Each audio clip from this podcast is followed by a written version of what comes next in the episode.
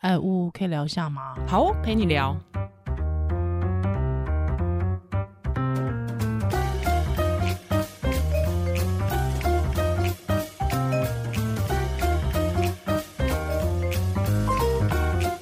嗨，欢迎回到呜陪你聊。Hello，你好，我是依兰，我是呜，耶。Yeah. 今天要聊一个比较，哎，算是通俗的话题嘛？嗯，就是应该是说。嗯，最近发生的算是呃蝉联娱乐新闻还蛮久的一个事件。对，而且我跟其他的那种比较年纪比我小的朋友聊这个人的时候，嗯、他们非常惊讶他很会唱歌。哦，对对对对，因为大家就他们完全就是嗯，现在看到他都以为他是谐星出身，但其实并不是。对对对对，就是我对他的印象完全还是停留在玉女。然后后面，因为因为我个人没有很爱看那种搞笑的节目，还好，嗯、所以我对他搞笑的时候我就没有再看了。哦，这样子了解。嗯，因为我本人，我们直接讲他是谁好了，就是黄嘉千。嗯嗯嗯嗯嗯嗯。的，你如果觉得他是一个玉女歌星，然后唱歌很好听，就表示你已经老了，跟我们同年代。同 年代，同年代，同年代。我记得那个时候第一，哎，他那时候真的唱歌真的很好听，唱歌真的就是好听的，啊。而且当时滚石会签的女星，我觉得呃，就是有一直在想要跳脱出过去的那种唱腔，对，所以可能一开始会让大家觉得说有一点不大习惯啦。你看他那个时候之后，比方说签的呃梁静茹，对不对？对。也差不多，就是会让人家觉得，哎、嗯，好像蛮特别的，耳目一新。同时期，比方说像是什么锦绣二重唱也是，哦，对不对？都是。可是其实最早应该是苏慧伦，哎，对，苏慧伦，没错，没错，对对对。对还有像我之后，我那像黄嘉千的第一张专辑《爱已经满满了》，我就有买。对，还好到后面、嗯、啊，李心洁也是那时候滚石的。哦，李心洁我有买。对对对，李心洁，李心洁裙摆摇摇，是是是裙摆摇摇，而且裙摆摇那时候那时候就是他还顺便捧红了呃阿牛写歌的阿牛，对，嗯、因为任贤齐的关系嘛，对，对不对？伤心太平洋，对，任贤齐是，好老哦，天哪，杨过杨任贤齐有演杨过，过跟那个吴倩莲，吴倩莲。他是跟吴倩莲，然后他还有演杨，他还有演另外那个郭靖，他演郭靖吗？他没有，他没有，他就是是演过儿。他没有演，他有演杨，不是哦，我想起来，他演令狐冲。哦，对对对对对对对对对对对。哎，那那他任盈盈是谁演的？任盈盈是谁演的？哎。哎，我我因为我没有看他，因为我都不爱看他，所以我不知道。我靠，因为我也很我很爱他，真的假的？真的假的？对啊，真的啊，真的真的真的真的。我来看一下任贤齐的令狐冲，那到底呃任盈盈是谁演的？我来看一下，我来看一下，袁咏仪是不是？我看一下，对，袁咏仪是是袁咏仪哦，袁咏仪，对对对，他岳灵珊是陈德容。哦哦，哎，特别了，有意思了，有意思了，对对对，有意思，对，而且好，怎么会扯到这个？而且我必须要强调一件事情，因为当时候的那个，因为那是杨佩佩的嘛，对不对？那个时候就刚好跟杨佩佩一起，所以那个时候的任贤齐被批评的那个那一版的那个呃《神雕侠侣》被批评说就是不伦不类，他也就金庸非常的生气，对，因为那。因为同一个时期是古天乐，哎，对对，跟陈法，没错没错，对，哎，古不是，对，就是整个，哎，几乎是同个时期，对对对，不是不是陈法蓉，不是陈法蓉，是，不是陈法蓉，那是呃，对，不是陈法蓉，对不起对不起，哎，陈法蓉更老了，哎哎，突然想不起他的名字，哎，李若彤，李若彤，李若彤，啊，那，李若彤，李若彤，怎么会是陈法蓉？这回忆杀哎，对面的女孩看过来，嗯、看过来。我还顺便买了阿牛，我好喜欢阿牛哦。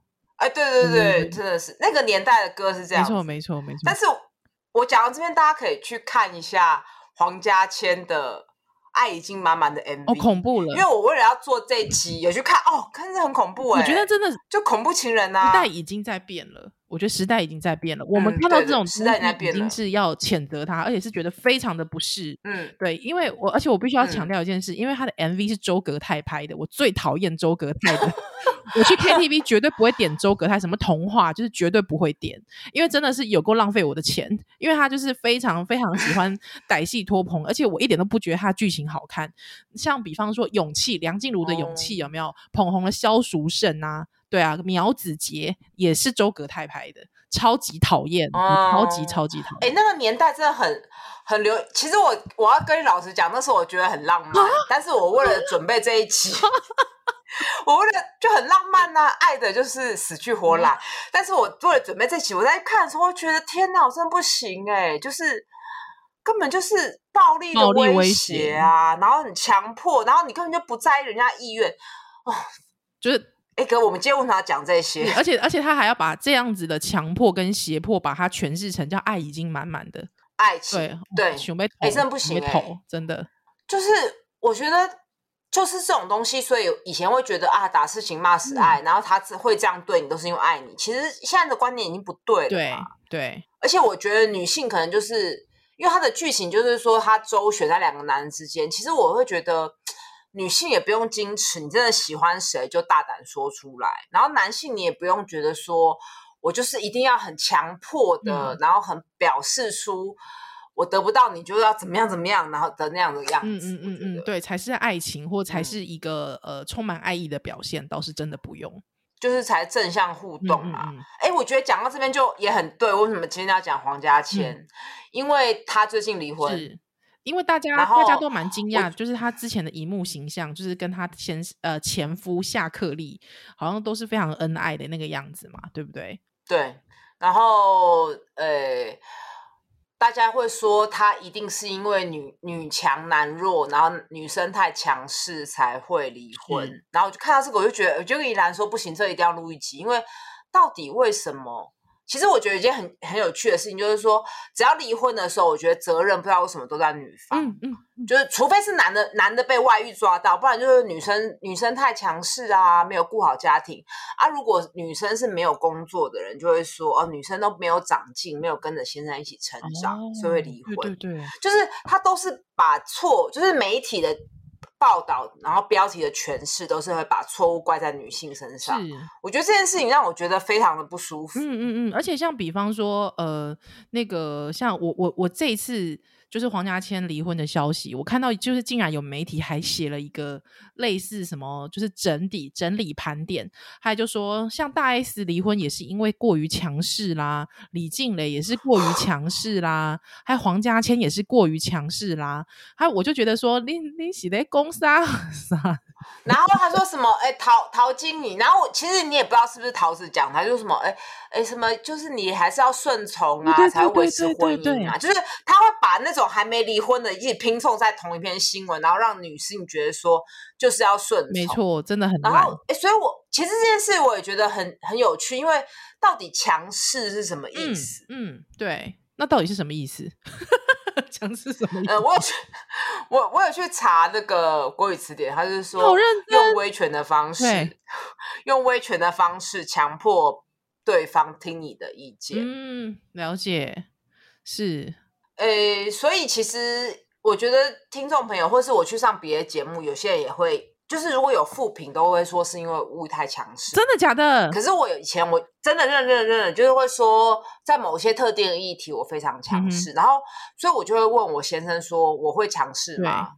你问错人了吧？然后他就说他 没有，他觉得完全不会，哦、因为他会觉得说，呃，有一些事情就是他觉得说我在工作上很强势，或是我坚持我的理念我很强势，嗯、那是他我的事情。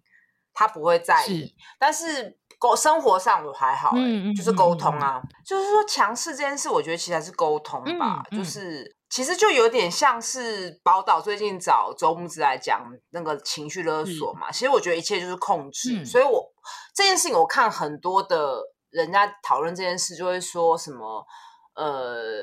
女性也不能被放在那个很顺从的框架啊，所以有时候什么的，其实我觉得这跟这件事情跟性别没有关系，而是在关系中间不不要有一个人一直想要去控制对方，嗯，嗯嗯控制就是强，所谓的强势。嗯、那当然我，我我我承认，我有时候会很想要把我的想法灌在别人身上，嗯、就是一些很比较 架空的理念等等的。所以讲到什么可能人工流产啊，或是母乳的议题，我会很激动，嗯、很有情绪。可是我觉得我日常其实。我不，我不觉得我算强势诶，就是我会尽量觉得说，我是不是要配合一下？就你知道那个社会框架，我就觉得，哎，我是不是也是要对我先生好一点，然后要帮他叫个晚餐什么之类的？对，所以我看到那个强势的时候，我会觉得到底什么是强势？然后。就是说，所以女性在关系中要顺从嘛？就很很扭曲。我基本上我自己觉得，就是当有人会提到说女性不该强势这件事情的时候，其实他就是落入了过去的那个刻板印象嘛，对不对？对啊。其实通常你很少看到，比方说男性离婚，嗯、但是会有人用，比方说呃，男性过于 强势这个方面。对，没有啦，他们都会被说霸气。对，所以我。好，那基本上我觉得已经到了二零二二年的台湾了。我觉得这件事情可不可以我们就到此为止，就是不需要再，因为我觉得关系当中这件事，当然我觉得八卦新闻大家都爱看啦，只是说你你要用这样的方式去做形式的时候，我觉得真的是有点老套，而且真的我觉得大家也会觉得说，一看就是媒体还这样写，真的会被看破手脚。我自己觉得，我觉得很就是都没有长进，因为我我为了我就看一下黄家千，他有上那个。哎，什么小燕有约来讲那个婚姻嘛？哦、然后张小燕就会说什么：“哎，夏克立你娶黄家千这种老婆一定很辛苦吧？”嗯、然后我就觉得真的很真的很无聊。我觉得就是，我觉得婚姻就是你情我愿，两个在一起一定都彼此会有辛苦的地方。那他就是节目效果嘛。然后包括他后来去上小 S 的节目，就会被被小 S 说：“哎，你女儿长这么漂亮，你会不会觉得很？”很夸张，你女儿怎么会长这么漂亮？啊、我就觉得哎、欸，很不舒服哎、欸，嗯嗯、所以我其实会觉得哎、欸，所以社会是进步的。你会觉得这样讲，那种用外貌去羞辱，而且他其实也没长怎样啊，嗯、然后就去制造节目效果，已经是不被接受了。嗯，嗯，就是已经是老套了，对，对啊，老梗了才会这样。然后很无聊啊，对啊，哎、欸，然后我才查发现。黄家千一九九七年是金曲新人奖的被提名人，只是他没有得奖。他唱歌是好听的啊。对啊，九七、嗯、年的金曲新人奖，因为最近刚金曲奖结束嘛。今今年金曲奖我也是花蛮多时间去看，因为有些新歌蛮特别的、哦。你说周杰伦吗？没有啦。不是。哎，讲到周杰伦，我要特别讲一下马念先，大家可以去听马念先。嗯、我爱马念先那歌很。我爱马，不是马盖先哦。我知道，当年的 糯米团主唱。哦，对对对，我觉得马念先的歌就是蛮适合我这个年纪，就是很清新、很复古。复古，然后呃，复古又创新，是不是？呃，就是很纯洁、很纯 情、很纯情。然后，呃，我觉得周杰伦可能就是那个餐厅很漂亮啊，然后。摆盘很漂亮，结果拿出来食材也用的很好，可是料理的方式你会觉得好像是过时，就是感觉前奏一出来就觉得后面应该就是蔡依林要唱布拉格 的光 哦，你是这样觉得？我你知道我先生一直讲说什么？他为什么要找董志成一起拍 MV？我是董志成，那是那是袁后群吧？他是啊，好坏哦。没有，我只是就觉得，哎，真的是时代不一样。然后我我真的觉得，不要再一直在讲说婚姻中什么女性强势。其实强势这个，我在很久以前就问过，又问过我先生了。嗯，嗯好。就是我哪天婚姻触礁，大家一定会也会说我因为物欲太强势。那我哎、欸，我要打个广告，因为我们之后呢也有访问那个木之，好聊他的这个多路创伤。那里面其实也有谈到就是两性相处啦，对，所以就是哎、欸，欢迎大家就是值得期待，因为我我们呃跟木之算聊非常尽兴，所以聊了整整两集，对对，而且中间其实就是没有。没有收麦，麦关掉的更精彩，但那个不能放啦，那个不能播，那个不能播。对，那个放，那那不能播。对，那真的蛮精彩的，是就是因为木之跟我们同年代的人啊。对，没错。好，那那个今天，因为就是我们除了想要就是想要抱怨一下，就是大家写媒体写黄家千的新闻之外，我们还其实其实还特别要讲一下，就是关于一个留言。哦，那留言希望对、呃，希望他是说希望可以聊听听我们的看法哦。他其实讲到说，他说，呃，这个台湾的各个相关，因为就是那个 Roe v. Wade 的呃 Roe v. Wade 的这个嗯罗嗯罗素韦案，案，对对对。那在美国的这个啊、呃、大法官的视线当中呢，他就是被推翻了嘛。那呢，就是这个。听友呢，他说，那他也想来讨台湾有很多相关的法律也被拿出来讨论，对于婚内堕胎这件事情，他想问我们的意见。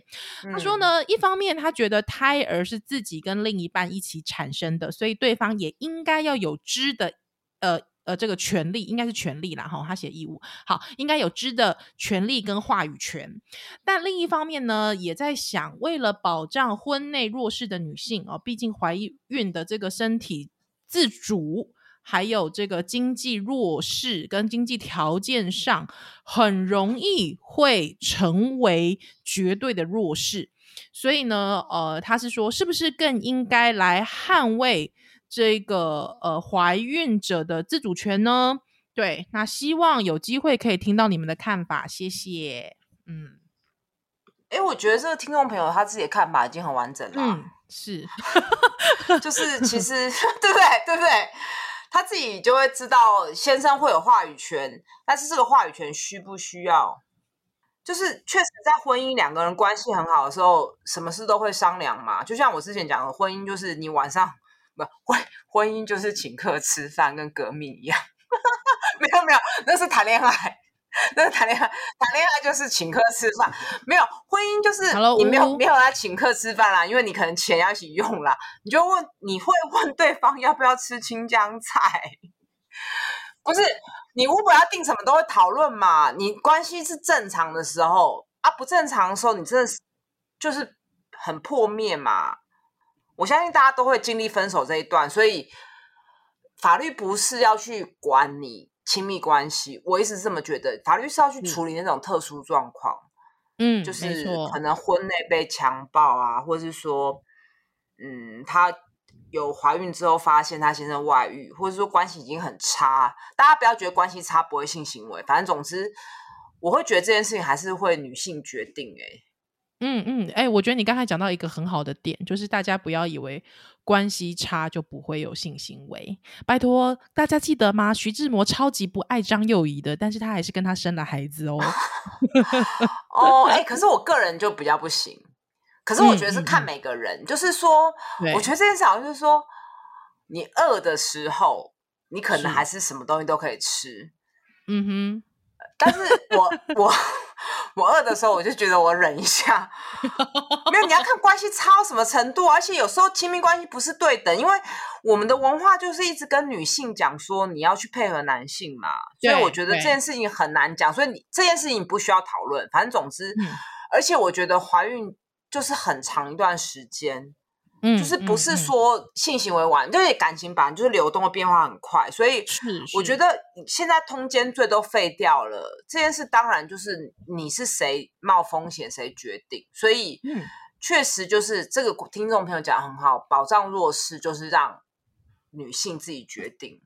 嗯，而且确实他，他我觉得就是他刚才在里面已经谈到了，就是说在怀孕跟生产这件事情上面，我觉得其实有蛮大的一部分其实是整个呃这个风险不对等。我觉得哦，风险不对等，对，我觉得男性他就是说男性他就是那个嘛，就是射精嘛，对不对？当然，我觉得说在关系好的时候，你当然可以说啊，对，男性他可能也是有一部分的参与，对，这没有错。但是我意思是说，最后这个风险其实。整个生产以就是怀孕，它以至于生产经历的这些风险，不管是生理的或是心理的，它最后还是归咎到的是女性嘛？对，对所以这她需要去承担的跟承受，其实是非常巨大的。嗯、对，所以就是说，对，在在我的看法里面，我觉得当然就是说，刚才就是乌刚才讲的，就是谁承担风险，那谁他应该负，他可以有更大的这个决定权，到底这件事情。淋在自己身上嘛，对不对？他该不该淋在自己？然后，然后他这个、嗯、这个留言，我会也让我想到说，万一就是说这一个胎儿不是先生的，然后先生也知道，然后不签字，然后生下来之后，嗯、他如果再去就是那抚养权，然后他再去告这个太太说什么诈欺等等，然后反正我就想很多，嗯、所以我觉得这件事情太复杂，然后以及就是说很多人就是用这个当做呃一个离婚的筹码，嗯嗯嗯，对，所以我我会觉得说婚姻跟爱情这种事情不应该被法律去管理。对，嗯，就灵魂，灵魂不归法律管啊。哎，是是一本好书，对，推荐给大家。蛮有趣的书，对，你有 看？我觉得蛮有趣的啊。是是是，就是法律就是处理这种，对啊，嗯嗯，而且特别是呃，应该是这样讲，在法律的规呃，就是说呃归属上面，其实女性她就是是从谁的肚子里面出来，她就是完完全全就是有母亲的义务哦。嗯，哦，对对对，但是如果你在台。对对对，那在台湾中华民国的法律内，就是即便说你们是呃，你你确定就是对方是生父，但是如果你们不是在婚姻内，他之后还是要再去办理，男性他还是要再去办理一个就是呃这个认养的这样子的认养啊等等流程，对，所以就变成是说，因为女性她在呃她非常直接的可以知道孩子。跟他之间的关系，可是父亲他是比较间接的，对，在法律的这个归属上面，就像我们接生，他生下来就是叉叉叉，比如林依兰之女、吴、嗯、恩慈之子，就是他会写的很清楚，就是谁谁的妈妈，不会去管先生是谁，没错，然后没错，确实会去看一下婚姻登记啦。对，所以我在这边提醒一下大家，嗯、如果有些人觉得，哎，如果你很介意小孩出生那个。配就是身份证上或登记没有先没有爸爸，就是一定要在出生之前登记。就像我们之前有那种，就是哎，他来催生，就有发现说靠没有登记，所以生下来之后，这个小孩会腹部响，要去领领养什么，嗯、就有一个流程，所以他就直接就是哦，先不催生了，他等礼拜一去，因为我们诊所对面就是户政事务所，天哪，登记的，然后再来就是。催生，可是我没有说一定要婚内，嗯、因为有些人结婚人还是生了小孩是不结婚。我只是说这个法条规定还是要厘清，嗯、所以我觉得，哎，这样讲起来，法律其实是我觉得有有了解的必要，但是我还是觉得在某一些事情上面，情理法，我觉得法律就是去保障弱势，然后去顾及一些极端的状况，但大部分的时候，你不要给太多限制。嗯，是，所以就是我个人的想法是这样。对，所以就是说，从这样子的一个脉络来看的话，确实母亲她她即便她在小孩出生之后，她也会很直接的成为母亲嘛，对不对？嗯，对，是完全无疑义的，嗯、对，无意义的成为母亲。嗯、那竟然在这样子的归属上面，就是说我们了解的法律是这样子的一个状况的话，那母亲她当然更有，她更有可以选择，就是我到底要不要成为母亲这件事情。哎、欸，对，你讲得很好。但我觉得这个就是跟呼应我们刚刚讲 MV，我觉得社会在进步，因为这个议题好几年前讲的时候，大家会不能接受，因为会觉得说，哎，那那个先生有一半精子啊，这样先生去哪里了什么的？因为大家那时候还是会以以男性的角度去思考嘛。我觉得听到这边，我们因为我们节目其实蛮多男性听众的，我觉得不用去，你不用去很激动，或者说很气，说那现在就没有权利的吗？我觉得其实这种东西其实就是互动吧，就是说。你跟太太的信任跟沟通不需要被法律限制吧？那，嗯，呃，但是近几年大家你看这个这个听者也可以讲说，哎，需要保障弱势什么什么，所以我一直觉得说弱势的声音一定要被被听到，然后那些听起来不是那么幸福的故事，大家也要知道，因为大家就会发现，哎，所以现阶段的法律对他们的保障是不够的，那要调整，嗯、而不是说，哎，我们都呈现那种很温馨很好的画面。我觉得这样就比较没有比较单一一点，对。但我必须也要讲一下，就有一些男性可能会说：“哎，那如果说就是呃，我其实没有想要生 小孩啊，但是对方哦、女性她就是自自己自顾自的把小孩生下来了，对。但是我其实并没有想要有小孩，那。”呃，之后这个小孩，呃，之后这个呃小孩出生之后，这个妈妈就是我们看到很多什么豪门争产呐、啊，对不对？然后妈妈最后要去打，比方说认祖归宗啊等等之类的这些、嗯、这些状态的事。但基本上就是呃，有些男性他会觉得说，所以我应该也有权利义务知道。那我基本上就是觉得啦，就是说做好避孕，好不好，各位？对对对，所以我们之后一定要聊一下避孕。对，是是是，就是你发生性行为，你就是要有一个怀孕的。准备啦，打算啦，嗯、对啊，是啊，不然就结扎啊，对啊，是是是。不过现在单身单身男性，我们之前有讲到，单身男性现在是确实有讲，对，是没办法结扎的啦。对对，对，哎、欸，我真的觉得越去理解法律，会觉得国家真的是太多触角要控制我们呢。嗯，所以我觉得立法的时候要去采纳多元的声音。所以我觉得大家寄信给我们啊，嗯、或者说我去反映倡议，我觉得非常重要。不然，其实立法那些人都是人生胜利组，他根本就没有办法去思考到会有一些很弱势的。然后，他甚至也会觉得说，哎、嗯，关系不好就离婚呐、啊，你干嘛还跟他生小孩？就是比较直线的思考。我承认我以前也是，嗯、就是如果如果不是妇产科医师，不会遇到这些 case 的话，我会觉得，哎。我今天如果跟我先生关系不好了，就是完全没办法沟通，我就跟他离婚呐、啊。因为反正我也经济独立嘛。可是有些女性在这个当下，她不是嘛？她可能是她可能有大宝，她也不想要破，嗯、就是她也不想要离婚，她不想要小孩变单亲，嗯、或者说她根本没有谋生的能力，她只能靠她先生。我觉得各种状况都有。那那我一直觉得法律是要去考量到这些人。那你如果是婚姻很幸福、很正常的人。你就是用一般的社会的大众的沟通去沟通嘛，因为你今天晚上要吃什么，你都会跟先生沟通了。你今天怀孕，你还是会跟先生沟通啊。那当然就是说，嗯嗯嗯，我觉得自己的身体还是自己负责。没错。就是说今天你要去整形，你要去刺青，或者是先生要结扎，我觉得自己的身体你就自己决定嘛。对啊，嗯、而且有些法律还修还是不够完善的话，还是需要一些，我觉得需要一些倡议跟一些。修正吧，是好。那所以呢，就是有谈到，就是之前呃有蛮多听友也是会回馈给我们，谈到人工流产创伤的那一集。对，那有谈到说，比方说，就是人工流产之后，其实会有一些创伤，不管是呃，可能呃，应该是说生理层面影影响生理的也有，或者是说可能社会周遭有一些民间传说啦，或者是说一些社会的眼光啊等等之类的。对，那呃，有时候会觉得说，是不是自己很活该？对，或者是说，有时候也会思考说自己是否已经准备好当妈妈了，种种之类的。嗯嗯，对，那嗯嗯对对对，那其实我跟乌乌，我们一直认为说，其实，在人工流产这件事情上面的，嗯，心理的那种呃阴影，其实是很难很难被处理的，因为现在大部分人是不敢讲的。对，是比较不愿意聊的。那之后呜呜呢，其实也会做一系列关于这样子的经验分享，对不对？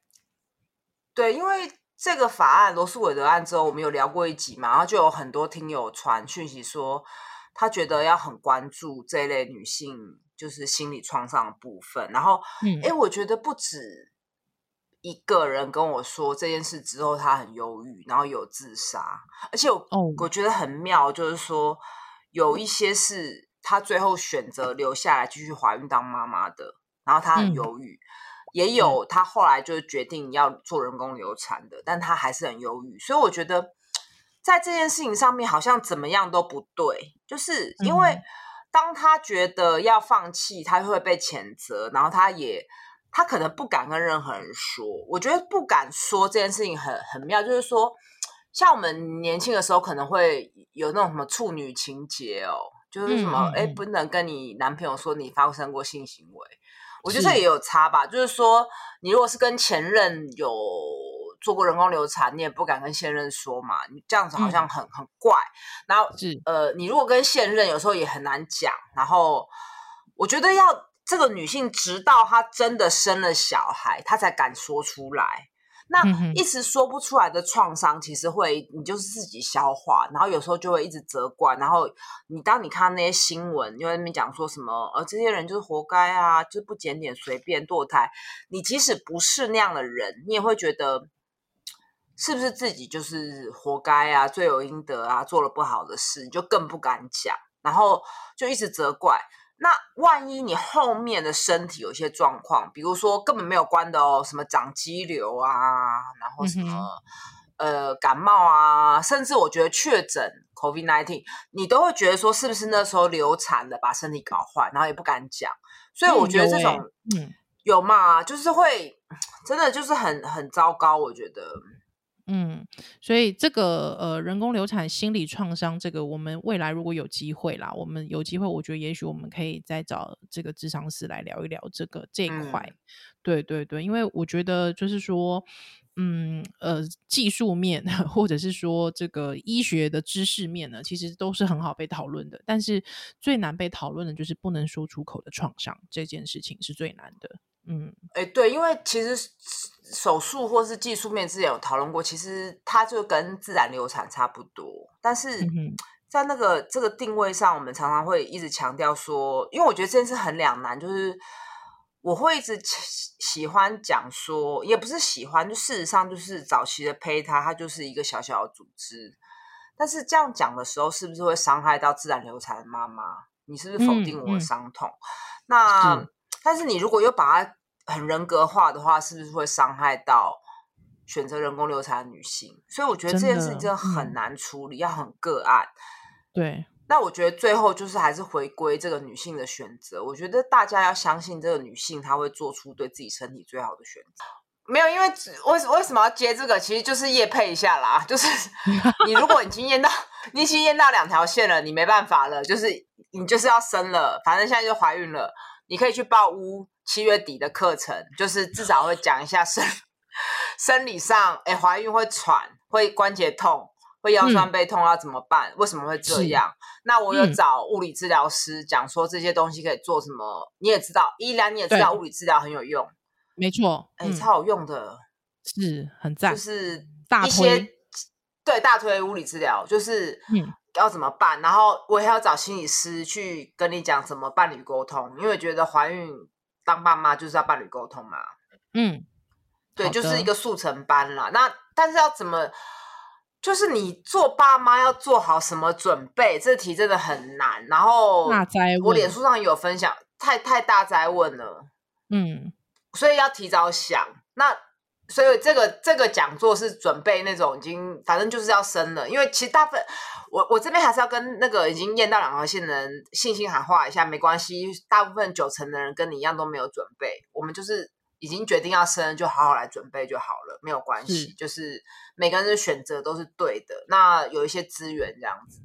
嗯，好的，今天感谢大家收听乌乌陪你聊，那我们就下次再见喽。好，大家可以去听看一下爱。爱已经满满的 MV 有多可怕？就是 坐下话可以，因为后后段有点沉重。看完之后才会有心理阴影吧？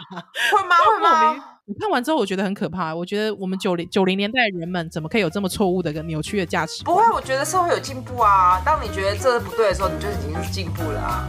太可怕了，太可怕了。好啦，乌乌陪你聊，下次再见，拜拜，拜拜。